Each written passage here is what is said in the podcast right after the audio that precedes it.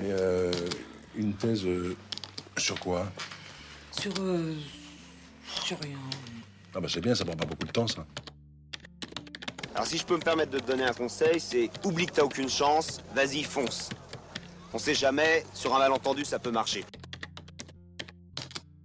Bonjour et bienvenue dans ce parenthèse numéro 5, intitulé sobrement et sans drama aucun, Bosser et écrire une thèse égale dépression. Je vous l'ai dit lors du dernier épisode, j'ai expérimenté ces mois derniers un épisode de burn-out, dû je pense à la charge de travail entre le salariat et la thèse, surtout en phase de rédaction. Encore une fois, il n'est pas question de faire pleurer dans les chaumières ou sur mon sort, hein. Ce podcast, c'est juste un moyen de poser ce qui m'arrive, et d'être sincère dans ce journal d'écriture. La phase aiguë du burn-out et l'arrêt de travail qui a suivi m'ont permis de poser les choses, de réfléchir et surtout de ne pas écrire, de me dire que j'étais malade et donc en arrêt pour tout, y compris la thèse. Aujourd'hui, je suis suivi par un thérapeute et par mon directeur de thèse. C'est une grande aide, et j'ai pu enfin reprendre la recherche et la rédaction sans angoisse excessive. On va essayer de faire le tour de ce qui peut provoquer l'abattement voire la dépression chez le doctorant, en l'occurrence moi, mais j'ai quand même lu quelques articles pour élargir le sujet. Dans les causes premières, il y a grosso modo la fatigue, les problèmes d'argent, l'angoisse de l'écriture et la pression du temps. On finira par quelques petits conseils. Camarades doctorants au bout du rouleau, ne rate pas la fin de ce podcast. Dans les causes de mon burn-out, il y a d'abord la fatigue. Fatigue physique quand on enchaîne une journée de boulot et quelques heures de recherche. Et puis aussi et surtout la fatigue mentale. Je vais pas comparer ça à la charge mentale des parents, mais j'ai l'impression que la thèse elle tourne toujours en tâche de fond. J'ai toujours une appli de notes ouverte au cas où je verrais une référence dans une expo ou, ou j'aurais une idée au cours d'une conversation. Même une phrase débile sur mon calendrier perpétuel sur la signification iconographique de la quenouille peut me mener à un article ou à une réflexion qui mènera elle aussi à une sous-partie. Donc la fatigue.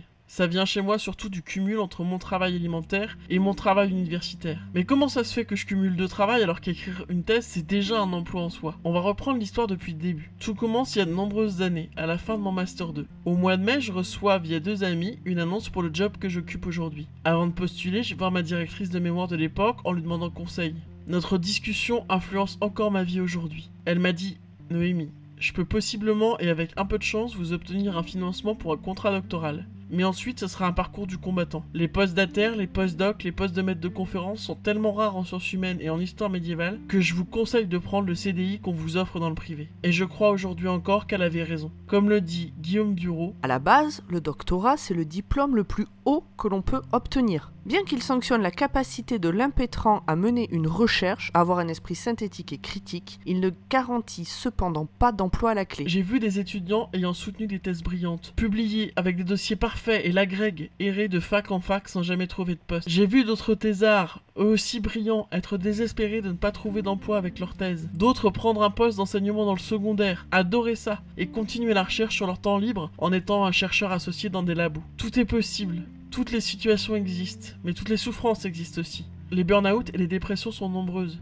En sciences humaines, 70% des doctorants n'ont pas de financement. Ce qui veut dire concrètement qu'ils et elles travaillent pour vivre et font leur thèse sur leur temps libre. Comme je le disais dans le dernier podcast, nous travaillons pour pouvoir travailler. 7500 étudiants en doctorat en France sont soit au chômage, soit au RSA, alors qu'ils travaillent à produire du savoir. L'effectif des doctorants à SHS est en baisse depuis 10 ans, moins 13%.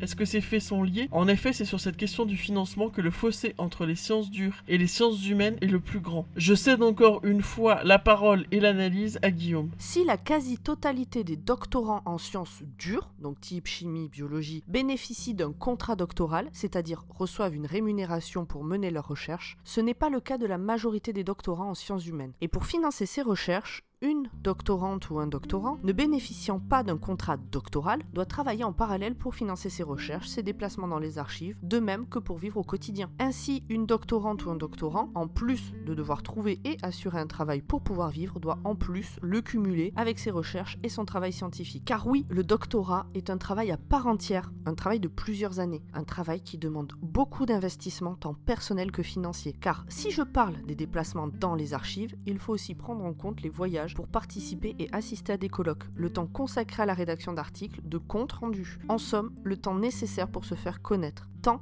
indispensable et complètement improductif d'un niveau financier, car cela ne rapporte rien d'un point de vue économique. Et là encore, nous ne sommes pas tous égaux, car vous avez la chance de décrocher un contrat doctoral émanant d'un institut de recherche indépendant, d'un ministère ou d'une région, qu'en gros, vous travaillez pour cette institution, les coûts ne sont pas tangibles et la situation réelle du doctorant peut vous échapper, car tout ou partie des frais s'envoie pris en charge ou remboursé. Mais quand on n'en bénéficie pas, comment se faire connaître si l'on n'a pas les moyens d'aller dans un colloque et de payer l'inscription à certaines de ces rencontres qui se trouvent être payantes? Comment faire si l'on ne peut se déplacer à l'étranger? Effectivement, les universités peuvent participer, mais une fois encore, leur budget n'est pas illimité. Et pourquoi favoriser plus un doctorant qu'un autre? Cette égalité entre chaque, si elle a le mérite de ne pas distinguer plus quelqu'un que les autres, vient conforter les inégalités économiques qui traversent le milieu doctoral. Ces angoisses financières pèse évidemment sur le moral des doctorants.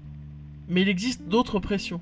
Principalement, pour la plupart des doctorants en sciences humaines, l'isolement. Le fait d'être peu ou pas intégré dans une équipe de recherche. De ne pas pouvoir ou de ne pas savoir partager à son entourage ses questions. Parce que bon, quand on se retrouve à dire tous les soirs Bonsoir chérie, aujourd'hui j'ai recopié des données dans un tableau pour mon corpus, où j'ai cherché un article qui s'est même pas avéré intéressant, au bout de 8 ans, je vous jure, c'est pas exaltant ni pour vous, ni pour votre conjoint. Maintenant, les solutions. Les miennes sont modestes et bancales, je pense qu'on en a tous. N'hésitez pas à les partager sur le Twitter de parenthèse. Bon, pour le fric et l'absence de subvention, ça, il n'y a pas tellement de solutions rapides. Chacun fait comme il peut, mais la lutte politique et syndicale, c'est toujours une bonne idée, même si on a peu de chances de voir une amélioration rapide de nos conditions de travail. Pour lutter contre la solitude, bien sûr, il y a Twitter, les carnets de thèse, les associations de doctorants. Là, j'avoue, j'ai pas pratiqué celle de Lyon. Elle est super, mais malheureusement, les réunions ont lieu pendant mon temps de travail. Moi, mon astuce, en plus de Twitter, ça a été de me constituer une petite équipe